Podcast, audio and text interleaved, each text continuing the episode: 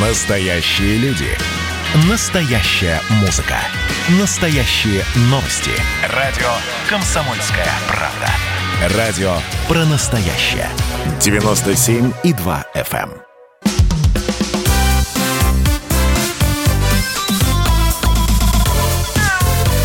Вот такая зверушка. Комсомольская правда, прямой субботний эфир продолжается. Антон Челышев у микрофона. Приветствую у, э, так сказать, своих э, принимающих приборов всех владельцев животных и людей, которым не безразлична судьба братьев наших меньших. Меня зовут Антон Челышев. Илья Середа на связи со студией, кандидат ветеринарных наук, главный врач ветеринарной клиники «Спутник» Илья Владимирович. Здравствуйте. Здравствуйте, здравствуйте. А, как вас слышно хорошо, это здорово. А мы сегодня продолжим, а, продолжим говорить о благополучии животных. А мы сегодня продолжим говорить о, о кошках. А, вот в прошлом эфире, я напомню слушателям, мы поговорили с вице-президентом по корпоративным отношениям Марс Петке Анастасией Тимошиной, обсудили тренды, люди стали относиться к питомцу как к члену семьи, повысился уровень ответственности хозяев по отношению к питомцам. Это здорово. А, след пандемии во многом прослеживается Разумеется, вместе с эмоциональной привязкой к питомцам у людей возросли и запросы к брендам, э, которые работают для домашних животных и их владельцев. Анастасия рассказала о том, что люди хотят, чтобы бренды были частью социальной жизни, помогали обществу, создавали возможности для э, простой помощи для них самих, то есть для потребителей. Отличный пример в данном случае – Э, совместный проект компании «Вискас» и сети магазинов «Магнит», в рамках которого э, гарантированный приз за покупку любых кошачьих продуктов производства компании «Марс» на сумму от 150 рублей. Начисляете кэшбэк в 50 рублей, и его можно направить на помощь приютам, э, курируемым фондом «Рэй».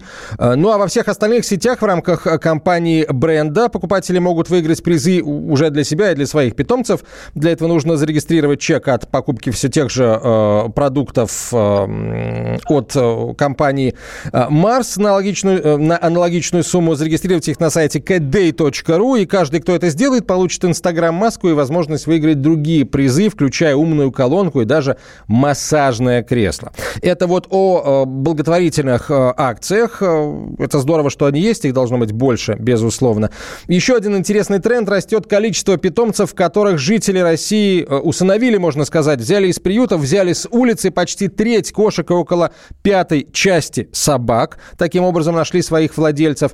Ну и еще очень важный такой тренд в России по-прежнему кошек намного больше, чем собак. Почти в, да, более чем в два раза кошек больше, чем собак. И это очень важно. Мы э, должны внимание кошкам и тем, кто собирается э, обзавестись кошкой, уделить очень пристально. И вот именно этим мы сегодня и займемся. В нашей студии ветеринарный врач, менеджер по научной коммуникации компании Марс Пэткэ Дмитрий Челночников. Дмитрий, Здравствуйте. Здравствуйте, Антон. Здравствуйте, Илья. Здравствуйте, уважаемые слушатели. Вот давайте начнем э, с э, вот этого тренда, о котором я уже сказал. Э, это постоянный такой рост количества питомцев, которых э, граждане России берут в приютах или э, находят на улице и забирают домой. Да, да, мы видим этот тренд, а, он растущий, и, скажем так, есть еще тренд о том, что, в принципе, трансформируется отношение владельцев домашних животных в сторону большей ответственности, больше люди задумываются о том, как правильно ухаживать за питомцами, как правильно в том числе и кормить, социализировать, как обеспечивать поддержку их здоровья. И, наверное, я еще хочу сказать, что, в принципе, вот для компании а, Mars Pet Care а, решение проблемы бездомности – это одно из ключевых направлений нашей работы во всем мире, в том числе и в России. А, вот Давайте, а, давайте уже, собственно, начнем отвечать. А, я начну задавать вопросы, вы начнете на них отвечать. Вы с Ильей Владимировичем. А, естественно, вы, друзья, можете прислать свои вопросы относительно кошек, относительно, в принципе, домашних животных и их проблем в прямой эфир. WhatsApp на 967 200 ровно 9702, 967 200 ровно 9702. Дмитрий, ну а начнем мы с самого главного. Как понять, что семья полностью готова к появлению питомца, да, будь то котенок или, может быть, уже э, там подросшая кошка, подросток или взрослое животное? Антон, это очень важный вопрос, потому что если человек, если семья сознательно и ответственно подходит к возможности завести котенка, э, то это, очевидно, лучше для всех, и для семьи, комфорт появляется в доме, и хорошо для котенка, когда человек, люди, семья больше понимает его потребности и свои возможности. Поэтому здесь, прежде всего, нужно посмотреть на свои возможности, в каком разрезе. А, прежде всего, есть ли согласие всех членов семьи? Это очень важно, потому что иногда, в общем-то, бывают ситуации, когда котенка там заводит один член семьи, не посоветовавшись с другими и так далее. А, важно распределить роли в семье, потому что нужно понимать, что нужен уход за котенком а, в плане питания, в плане поддержания здоровья, туалета, гигиены и так далее. А, что еще важно? Важно обратить внимание на наличие противопоказаний у каких-либо членов семьи. В частности, о, я имею в виду противопоказания, связанные со здоровьем, та же самая аллергия, например. Да? Известно, что на кошачью шерсть, на эпидермис, то есть на кусочки кожи кошек может быть у человека аллергия. Вот. Ну и, наконец, а, наверное, еще такой совет, который очень важно, а, который очень важно обратить внимание, это подготовлен ли дом. Как правильно подготовить дом, я думаю, мы еще можем подробнее об этом поговорить. Это большая, очень обширная тема. Очень важно, чтобы дом был подготовлен и в плане комфорта, комфорта для животного, чтобы животное, животное могло реализовывать свои естественные, естественное поведение, свои привычки, э, которые заложены природой, эволюцией, и чтобы дом не таил себе опасностей. Вот э, очень важный вопрос. Э, вообще, готова ли семья, готов ли человек э, взять домашнее животное? Это очень важный вопрос. И зачастую даже человек, может быть, не, не очень опытный, да и опытный тоже, может э, ну, не совсем трезво оценивать свои возможности, там, определять степень своей готовности обзавестись питомцем. А вот э, профессионалы, вообще ответственные люди совершенно точно знают, э, подходит, готов человек к этому или нет. И говоря профессионал, я, э, я я имею в виду, например, э, ответственных э, работников приютов для животных, которые совершенно точно знают, как правильно определять готовность, э, степень готовности человека к тому, чтобы стать владельцем домашнего животного. И поэтому я бы сейчас хотел, хотел предложить, пригласить присоединиться к нашему разговору директора Ассоциации благополучия животных Марию Лежневу. Мария, здравствуйте. Здравствуйте. Вот скажите, пожалуйста, с ваш, э, вот по вашим сведениям, как, э, как приюты проверяют э, готовность человека к тому, чтобы стать владельцем домашнего животного, и самое главное, ну или не самое главное, но тоже важное, его и искренность его намерений? А, ну, да, сейчас я расскажу вам. Сразу скажу, что, конечно, мы тоже допускаем ошибки. Никто не святой, и обмануть можно кого угодно но у приютов есть отдельные люди, которые занимаются, собственно, пристройством животных. И, во-первых, что самое важное, животные дают только по договору, где, куда вписываются паспортные данные и где прописываются права и обязанности этого человека, который забирает животное, э, и также его возможность вернуть животное, если он понимает, что он не справляется с ним. Э, и перед тем, как человек, собственно, берет животное из приюта, с ним проводится серия э, собеседований. Э, некоторые волонтеры, некоторые приюты даже просят э, приезжать в квартиру и посмотреть как раз ее на оборудованность э, по отношению к этому животному. Э, все ли там хорошо, есть ли сетки на э, окнах для того, чтобы кошка не выскочила, например. Э, и все время спрашивают, э, какой был опыт, э, э, в смысле, в заведении животных, какой и почему хотят завести сейчас. Ну, в общем, это такая сложная психологическая работа. А плюс существуют списки черных заводчиков условно, то есть людей, которые вот берут животных с плохими намерениями, и эти списки этих людей, телефонов этих людей, они есть в достаточно свободном пользовании, и всегда новый хозяин проверяется по этим спискам. Мария, спасибо большое. Мария Лежнева была на связи со студией, директор Ассоциации благополучия животных. Илья Владимирович, э, вот вам часто попадаются э, пациенты, э, и, вы понимаете, что владелец не справляется с кошкой. Вообще можно... Тут надо по-другому ставить вопрос. Часто ли попадаются кошки, с которыми владельцы легко справляются? Честно говоря, очень редко попадаются животные, с которым владелец не справляется по ощущениям, но тут же вопрос такой сложный, да, потому что и животные, и владелец, они адаптируются друг к другу, и кто-то на что-то начинает закрывать глаза. Да? Чаще всего владелец да, может закрывать глаза на какое-то нестандартное поведение, на агрессию и идти на поводу, да, или у собаки, или даже у кошки. Вот у меня есть прекрасный скажем так, э, пример клинический, да, ко мне на протяжении 10 лет э, ходит э, бабушка, у которой кот, который, ну, весит он килограмм 8, да, такой рыжий, очень мощный и при этом агрессивный кот.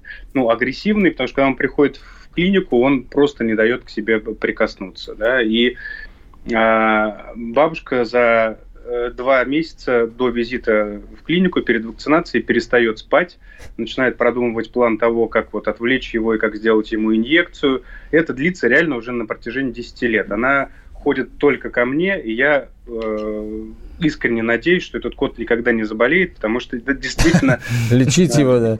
Лечить его будет крайне, крайне тяжело.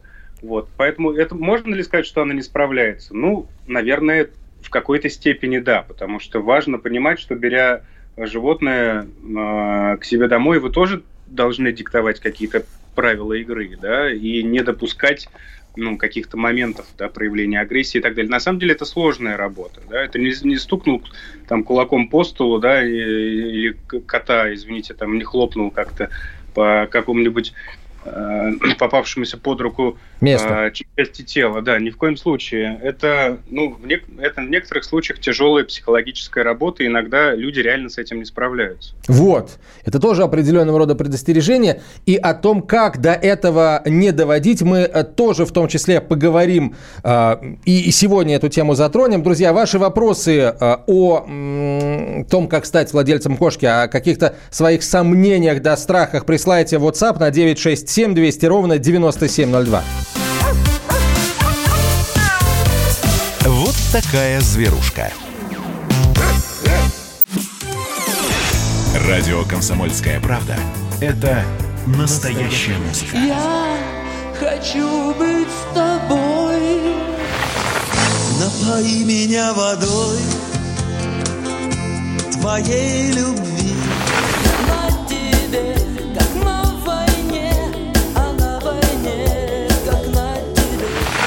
Настоящие эмоции. Это то, о чем я, в принципе, мечтал всю свою сознательную жизнь. И настоящие люди. Мы ведь не просто вот придумали и пошли на полюс. Мы к этой цели своей, ну, лет 10 готовились, шли. Радио «Комсомольская правда». Живи настоящим.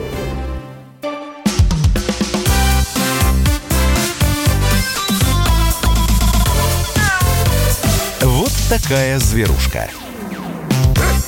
Э, мы продолжаем. Антон Челышев, Илья Середа, кандидат ветеринарных наук, главный врач ветклиники «Спутник». Дмитрий Челночников, ветеринарный врач, менеджер по научной коммуникации компании «Марс Пэтк». Сегодня э, у нас в гостях. Говорим мы о том, как правильно подготовиться к тому, чтобы стать владельцем кошки. Нам вот э, пишет слушатель, всю жизнь подбирали кошек, никто не смотрел, подготовлена квартира или жильцы в квартире к появлению животного или нет. Смешно слушать. Ну, вы знаете, мне тоже действительно, мне действительно смешно слушать вот этот ваш аргумент, потому что так и было было. Люди подбирали, потом выясняли, что кошка, а, может царапать мебель, кошка может метить углы, если она не кастрирована, там кот не кастрирован, и выбрасывали его на улицу. А, вот мы и хотим э, делать так, чтобы люди, которые э, хотят проявить, так сказать, любовь к кошке, взвешивали все за и против, и, а, а потом, если уж взялись, да, до конца несли ответственность за животное.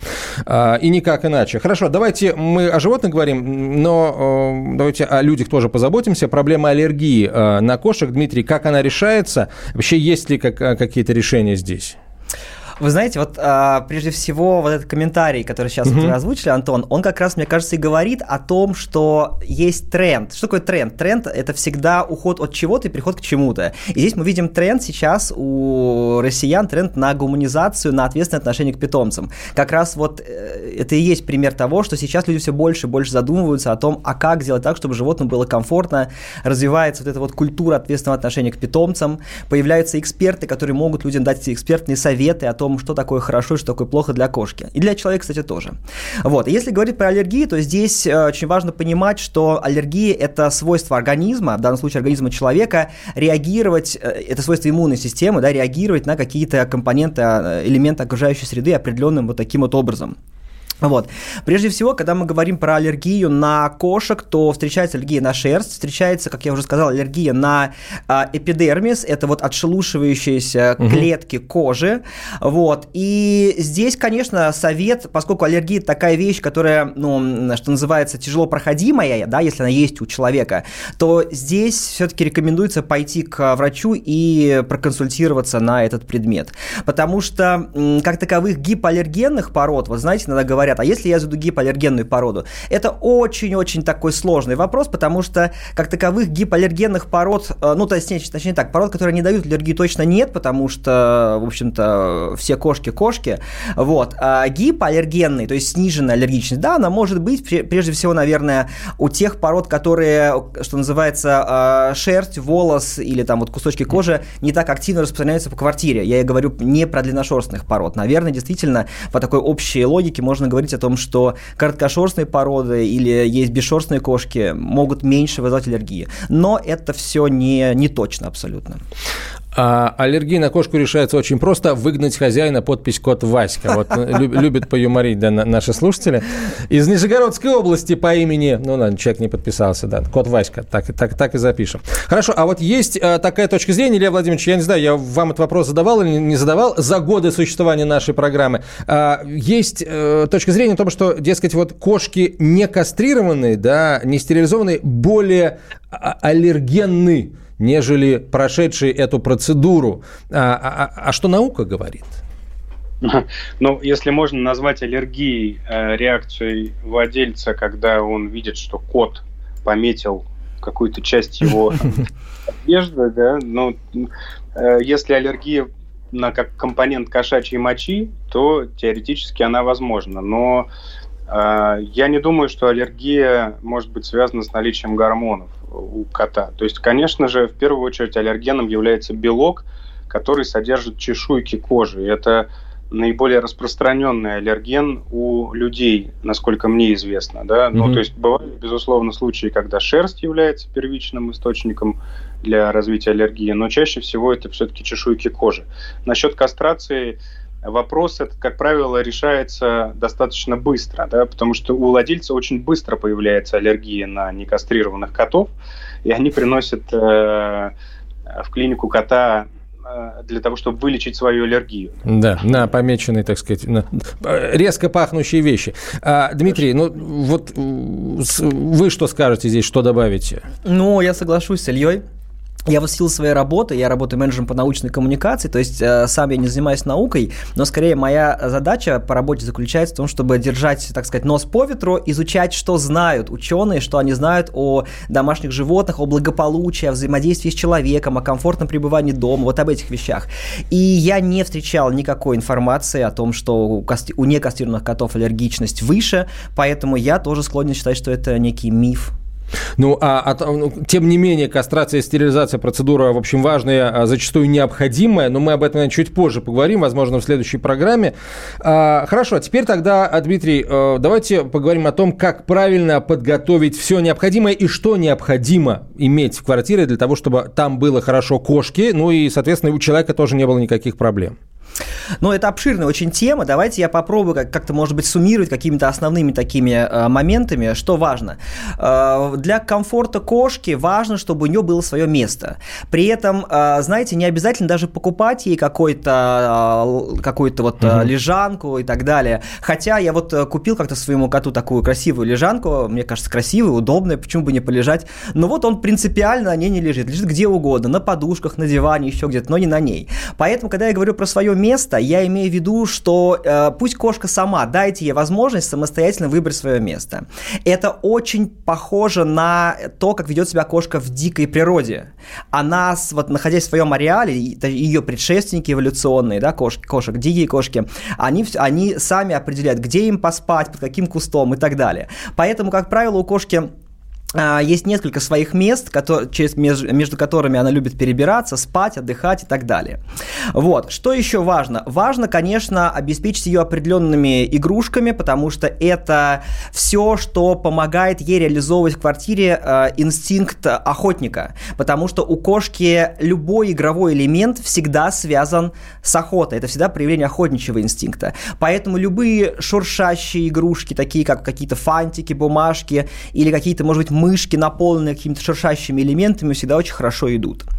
Миски. Давайте вот про миски тоже поговорим. А, мисок должно быть несколько. А, три не удивляйтесь, но 3 это угу. хорошо для кошки. Объясню почему. А, одна миска используется для воды, одна миска используется для сухого корма и одна миска используется для влажного корма. На сегодняшний момент учеными доказано, конкретными исследованиями доказано, что в долгосрочной перспективе животное получает больше преимуществ для здоровья, если оно ежедневно питается и сухим, и влажным кормом. Даже если вы, например, на упаковке корма видите слово сбалансированный, то есть полнорационный, то есть в корме есть все, что нужно питомцу, включая все витамины и минералы. Тем не менее, а, все равно полезнее, а, когда это и сухой, и влажный каждый день. Если в двух словах, почему так?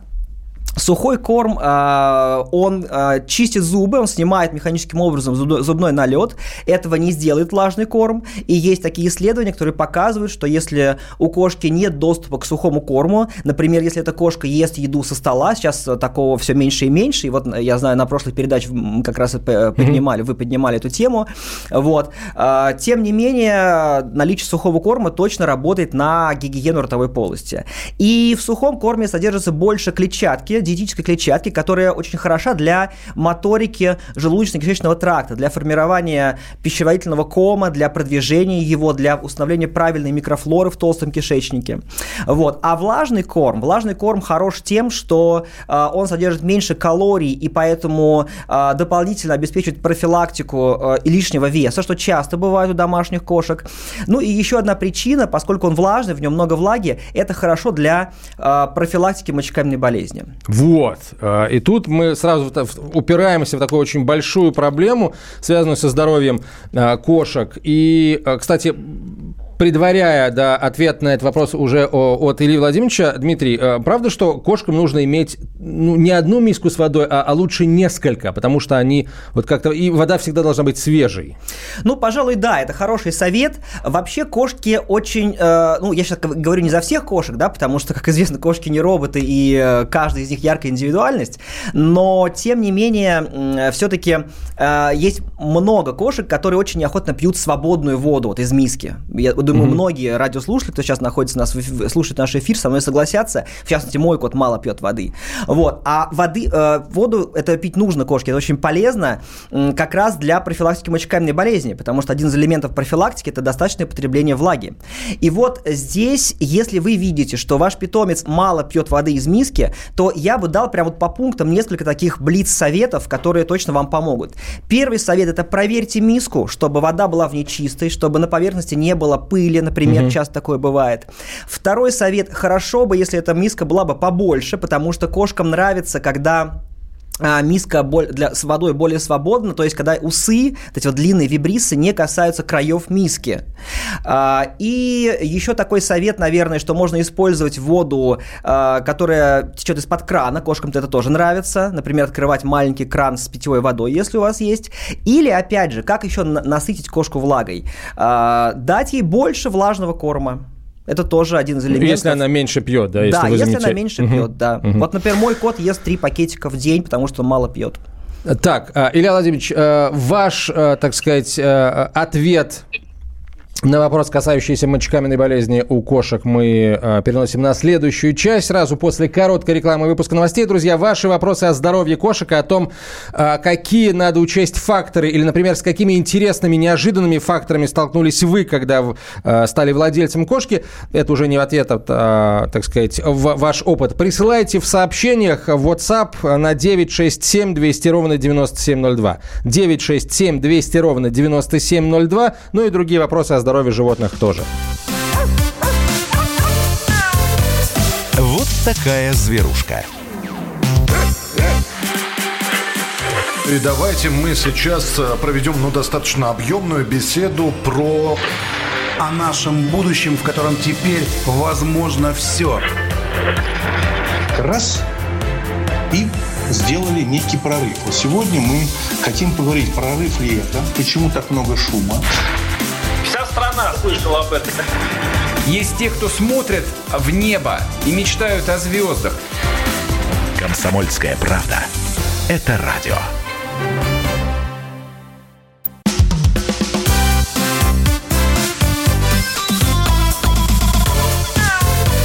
Вот такая зверушка.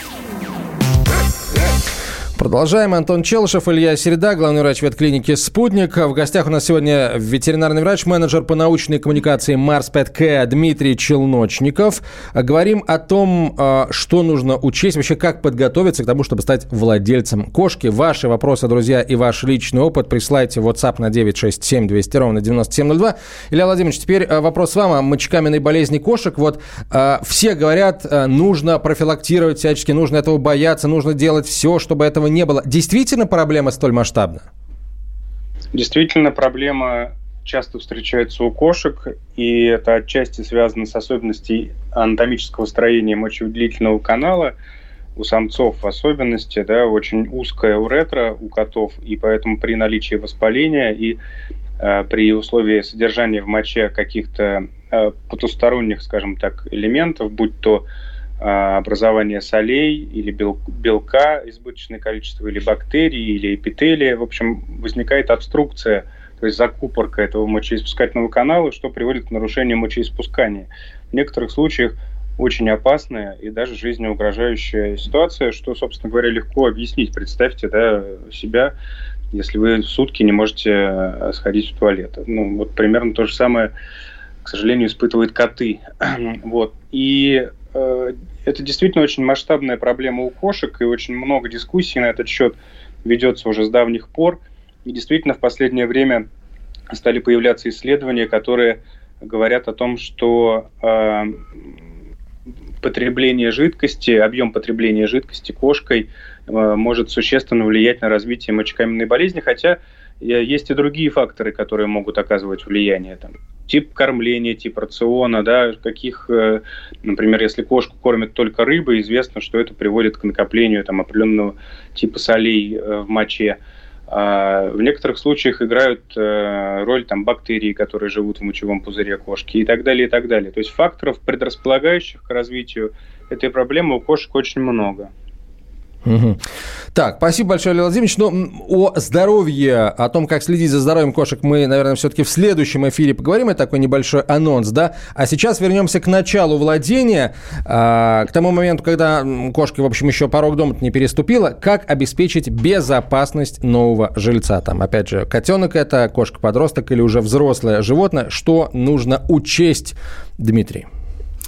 По поводу безопасности. А, ну, сегодня уже сказали, а, Мария Лежнева сказала про то, чтобы были э, сетки на окнах. Специальные да, сетки. специальные сетки, да, совершенно верно.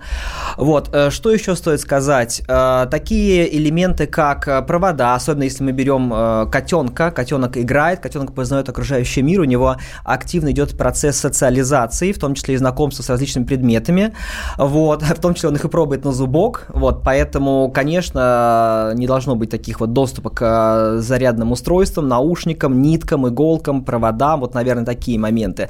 Знаете, что еще могу сказать по поводу безопасности? Растения, кстати. Очень большое количество домашних растений являются токсичными для кошек. Вот. И э, если это интересно зрителям, я думаю, что можно как раз в интернете найти. Этот список очень подробный, очень подробный. Но из таких самых, наверное, распространенных, самых известных. Можно назвать алоэ, можно назвать диффенбахию, довольно распространенный цветок, токсичный, лилии, герани, очень э, фикусы, кстати, фикусы, и очень большое количество э, э, так называемых вот цветов, которые продаются на срез, стоят иногда у нас дома, например, хризантемы те же самые, э, ирисы, тюльпаны, пионы, ландыши э, и другие. Меня всегда удивляло, кошки ну, умнейшие животные. Почему они едят то, что их может убить? Вот как, как, как, это понять вообще? Ну, они, конечно, умные, как, наверное, все животные, да, все животные умные, потому что их эволюция происходила в дикой среде, и раз по эволюции они выжили и пришли к нам, значит, соответственно, сохранились только самые умные, вот, по логике естественного отбора. Тем не менее, э, конечно, они не могут определить токсичность, хотя даже вот в дикой природе у них есть потребность в том, чтобы есть растения, да, они хищники, причем специалисты называют их облигатными хищниками, то есть безусловными. Прежде всего, они ловят свою добычу, поедают добычу, мясо, мясные продукты и так далее. Но, тем не менее, э, кошки также могут есть какое-то количество травы, растений. Во-первых, как источник клетчатки, влаги, кстати. Вот мы говорили с вами mm-hmm. сегодня про то, что кошки не любят пить. Почему они не всегда любят пить? Потому что они привыкли, что в их э, еде содержится достаточно большое количество влаги. Вот. Ну и, э, наконец, почему в домашних условиях кошки могут играть с растениями, точнее, почему они их могут есть? Потому что элемент игры, угу. элемент охоты, а я уже говорил, что у кошки вся игра – это охота, поэтому уж если ты охотишься на ветку с растением, то тебе ее надо съесть. Так ну, устроены кошки.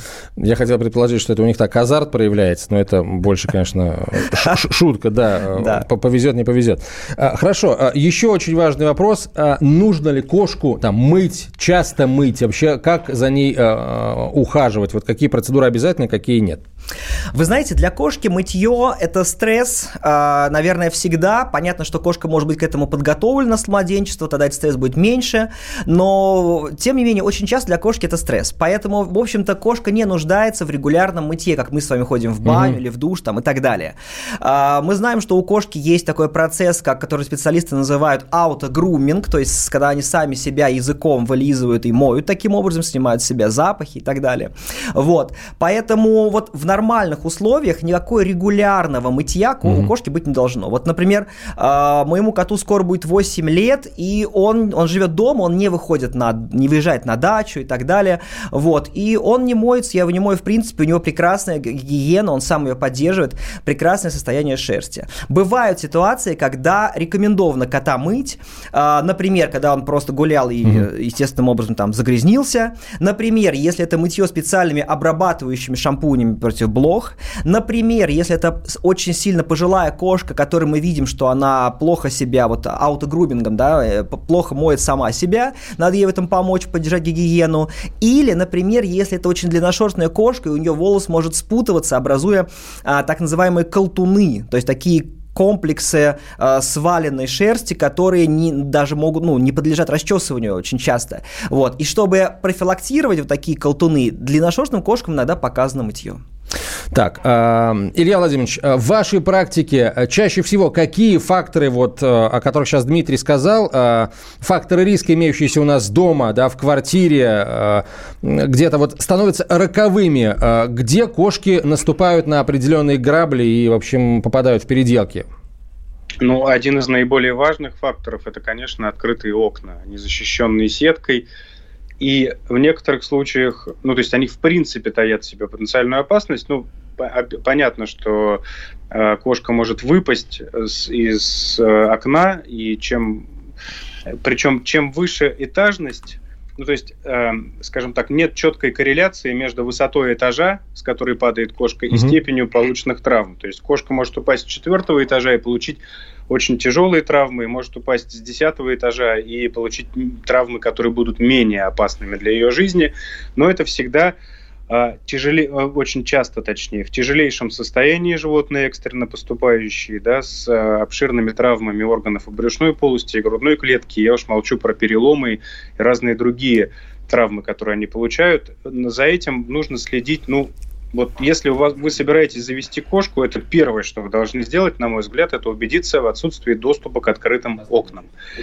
Второе, поскольку часто у нас сейчас в квартирах пластиковые окна, да, они откидываются назад и формируют такой клин. Да, и кошка, пытаясь выбраться через это окно, попадает в этот клин, что приводит к тоже очень тяжелейшим последствиям, да, то есть нарушению кровоснабжения, части туловища, да, ну, задней части тела, э, что провоцирует там развитие тромбоэмболии и разных других тяжелых очень патологии. То есть очень часто владельцы обнаруживают кошку, придя вечером с работы, и сколько она там просидела вот в этом окне, да, зажатая в таком состоянии, никто сказать не может, но мы констатируем факт наличия там холодных конечностей и так далее. Uh-huh. Вот. Ну и, конечно, электропровода. У нас вот в клинике живет кошка Тесла. Мы ее так и назвали Тесла. Очень смешно. Потому что она сгрызла, будучи котенком, провод у нее случился обширный ожог э, слизистой оболочки ротовой полости, сформировался огромный дефект, она пережила в условиях нашей клиники три операции, и до конца мы этот дефект так и не смогли закрыть. Вот сейчас она живет у нас в клинике, потому что мы не можем никуда ее пристроить с таким дефектом. Мы ее, как говорится, обслуживаем, мы следим за ее здоровьем, не можем никому эту ответственность передать. Вот, наверное, так. Э, Илья Владимирович, слушатель пишет, э, мы говорили о мочекаменной болезни, помогите, пожалуйста, ситуация, кот молодой, два года, в лотке встает из положения сидя при мочеиспускании. Результат, э, в общем, моча мимо лотка. Раз в день это происходит стабильно. Мочекаменной болезни нет, подчеркивает слушатель не готов сказать, что это связано с какой-то конкретной проблемой, маловероятно. Это может быть какие-то особенности поведения, я не знаю, может быть, Дмитрий меня поправит. А, но э, что, ну, вообще вот, поза, которую принимает кошка при мочеиспускании и дефекации, это просто, если вы посмотрите вот в процессе на то, как это, как это выглядит, это просто ну, концентрация вселенского разума и, скажем так, и осознание масштаба бедствий, происходящих в данный момент со Вселенной. То есть с таким лицом они это делают, это просто. Вот я, я не, не перестаю удивляться. Да, ну и люди, в общем, тоже, так сказать, не очень умные выражения лица при этом имеют. Хорошо. А, то есть, а, Дмитрий, давайте так, у нас сейчас а, мы сейчас не успеем после короткой рекламы уже а, ваш комментарий. Я напомню, что в нашей студии Дмитрий Челночников, ветеринарный врач, менеджер по научной коммуникации Марс Петке. Илья Середа, главный врач ветклиники «Спутник». Меня зовут Антон Челышев. Мы ведущие этой программы. Оставайтесь с нами. Через несколько минут продолжим. Вот такая зверушка. Здравствуйте, Олег Владимирович. Только, к счастью, наша комсомольская правда в захлестнувшем Россию коричневом океане высится, как утес, и героически сражается в одиночку. Да, у вас такой гипнотизирующая манера. Рассказываете какую-то впервые мною слышимую историю. Я завороженно слушаю вас. Да, да, да, давайте, давайте, да, Хорошо, что было на самом деле. Бедные люди стоят у обочин, продают кастрюли, вот еще что-то. Я говорю о том, что если у нас есть закон, то закон должен быть един для всех. Президенту уже снилось, как он приходит в Верховную Раду, они там что-то говорят, и он достает пулемет и всех их убивает. Нет. Ну да, украинское искусство, конечно, это отдельный такой жанр. Если бы был хотя бы один депутат, который бы не аплодировал, это было бы хорошо.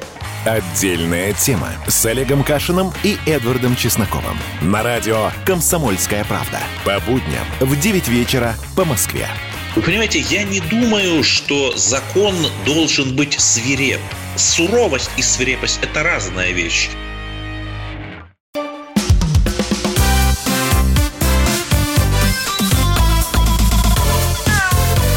Вот такая зверушка. Мы продолжаем. Антон Челшев, Илья Середа, а, кандидат ветеринарных наук, главврач ветклиники «Спутник». Дмитрий Челночников в нашей студии, а, ветеринарный врач, менеджер по научной коммуникации компании «Марс Петкэ». Говорим мы о, о том, как правильно готовиться к тому, чтобы завести кошку, стать владельцем а, кошки и принять на себя полностью ответственность за э, это замечательное животное. Итак, Дмитрий, вот что вы скажете по поводу кота, который встает на задние лапы, когда писает. Ну, ну, здесь я думаю... Может, вам просто лоток не нравится, простите. Вот. Ну, надо все-таки пойти к врачу и исключить, мне кажется, как раз какие-то mm-hmm. вещи, связанные со здоровьем. Вот. Но, возможно, это и... Возможно, это абсолютно здоровый кот, у которого есть поведенческие особенности. Я могу просто предположить, что на, на основании того, что, например, когда коты метят территорию, они это делают как раз в, как бы в направлении сзади, да, то есть mm-hmm. назад. Вер, вер, назад, да, вертикально. Вот, возможно, это как раз вот при мочеиспускании у него также реализуется параллельно и какой вот такой эффект мечной территории. Ну, в общем, да, животному э, два года. Ну, в любом случае, да, надо, надо показывать. Но если ему два года, если животное не кастрированное, например, угу. да, то вполне возможно. Так, хорошо. А еще вопрос, Илья Владимирович. Вопрос серьезный, пишет слушатель. В деревне кошки и собаки стали много болеть онкологическими заболеваниями. Никаких химических и других производств поблизости нет. С чем это может быть связано, Илья Владимирович, как думаете? Сложный вопрос, но, к сожалению, это вообще общемировая тенденция, наверное, и у людей, и у животных. А, может быть, это связано отчасти с тем, что за этими животными стали более тщательно наблюдать, то есть появился человек, который как-то их осматривает, э, обращает внимание на какие-то изменения, не боится их трогать и так далее. Я, честно говоря, только с этим могу связать, но потому что вообще факторов, которые влияют на развитие опухолевых болезней, очень много. Да? Из ведущих, насколько я помню, выделяют как минимум 9. Да. А, может, быть, может быть уже больше. То есть каждый из этих факторов может э, спровоцировать развитие онкологического заболевания по отдельности, а в некоторых случаях они в совокупности это делают. Илья Владимирович, э, вот тоже да. важный вопрос. Вы неделю назад обмолвились о том, что вы применяли антистресс, как бы ошейник для своей собаки. А вот в случае с кошкой, э, если, например, э, ну вот у кошки стресс, она никак не может успокоиться, и владельцы не понимают, почему это происходит, антистресс, феромоны применять можно? Э, э например, если взяли взрослую кошку, да, э, в дом хотя бы первое время, или что скажете? Ну, я э, лично не вижу ничего плохого в применении этих феромонов в том, что э, они оказывают некоторый успокаивающий эффект на животных. Это действительно так. Это э, как бы информация с низкой степенью достоверности. Почему? Потому что это мой личный опыт. Э, я, честно говоря, этот вопрос очень подробно не изучал. Но я консультировался с, вот недавно с моими коллегами, которые занимаются как раз а, лечением а, заболеваний мочевыделительной системы у кошек. А известно, что тот же вот уроцистит у кошек может быть индуцирован стрессом. И говорят, что они в своей практике э, все чаще и чаще назначают феромоны, а, потому что если подозревают наличие какого-то провоцирующего фактора, который мог вот сыграть определенную роль в развитии стресса. А, но тут важно понимать, что нельзя болезнь лечить э, феромонами. Да? Угу. Важно понять, что происходит с кошкой, и это всегда должно быть в составе комплексной терапии. Если мы просто снимаем тревожность или какие-то особенности поведенческие, в этом, на мой взгляд, нет ничего плохого. А, Дмитрий, вот с вашей точки зрения, нужно ли давать питомцу лакомство? Да, мы вот, э, когда берем котенка, мы им всячески восхищаемся, умиляемся, стараемся э, всячески э, его баловать. Вот насколько это правильно, да, и как правильно лакомство давать питомцу? Питомцу? Ну, я думаю, что, конечно, лакомство давать можно и нужно, потому что это наше, скажем так, а мы же заводим почему питомца? Потому что это член семьи, это друг, и мы хотим с ним взаимодействовать, мы хотим не только его, понимаете, кормить, это вот чтобы он поел, а еще хочется дать что-то, что вот как-то, ну вот особым образом выразить свою любовь, заботу и так далее, и так далее. Вот, поэтому, конечно, лакомство существует, специальные лакомства для кошек, конечно, нужно давать предпочтение им. Одна из причин заключается в том, что если мы лакомим питомца какими-то вот компонентами со своего стола, то это может быть либо чрезмерно солено для питомца, угу. а у них потребности вот э, в, в соли, например, значительно ниже, чем у человека. Или, например, это еда, угощение стола могут быть, как правило, чрезмерно жирные по калориям, э, жирными и по калориям. Это разные вещи, но тем не менее связаны между собой. Вот просто так вот на вскидку э, кошки всего в сутки нужно где-то примерно 200, чуть больше килокалорий. Средней кошки примерно 4 килограммов. 200 килокалорий в сутки. А, например, в одной маленькой 50-граммовой сосиске содержится примерно 140 килокалорий. Сколько это? Это две трети ее суточной нормы. Вот, поэтому лакомить можно и нужно, и для этого сейчас есть огромный арсенал, в частности, вот компания Mars Pet производит большое количество разных лакомств под разными брендами и в разных форматах. Это могут быть и подушечки с начинкой, которые очень нравятся кошкам, это могут быть и какие-то полувлажные и влажные лакомства. То есть это все элемент, который позволяет, как сказать, сделать, а, сделать сделать отношения между кошкой и человеком ближе. А, ну вот вариант, э, кошка чего-то просит, что-то ей не нравится, на вот вкусняшку только не ори, э, это, это не решение проблемы. Ну, надо понимать, почему она просит. Вот. Воз- потому что, возможно, она чем-то недовольна а, окружающей ее средой, да, квартиры, испытывает стресс. И вот Илья Владимирович совершенно справедливо сказал, что очень много заболеваний у кошек индуцировано стрессом. Вот, поэтому далеко не всегда нужно вести ее к миске и давать ей еду. Нужно с ней поиграть. А, но лакомство тоже можно давать, конечно. У нас э, меньше минуты до конца э, эфира, и э, надо определенные итоги подводить. Собственно, я здесь упомяну то, с чего мы начали. Все больше людей берут животных из приюта, в том числе кошек. Кошек намного больше, чем собак берут из приютов или с улицы. И, и правильно делают, потому что на самом деле ничего сложного в том, чтобы создать все условия для нормальной жизни с кошкой нет. И очень многие готовы людям в этом помогать. Ну да, вот э, в частности, вот э, компания Марс, у нас есть такой проект от Виска «Сделано лапками», в рамках которого мы поддерживаем каждого, кто решил завести себе питомца, взять его из приюта, специальный там набор э, еда, домик для питомца, сертификат в магазин Pet Shop и консультация в сервисе телеветеринарии Pet Story. А через неделю поговорим о том, как следить за здоровьем кошки. На сегодня это все. Спасибо большое. Дмитрий Челночников, менеджер по научной коммуникации Марс ПТК, Илья Середа, Антон Челышев. До встречи.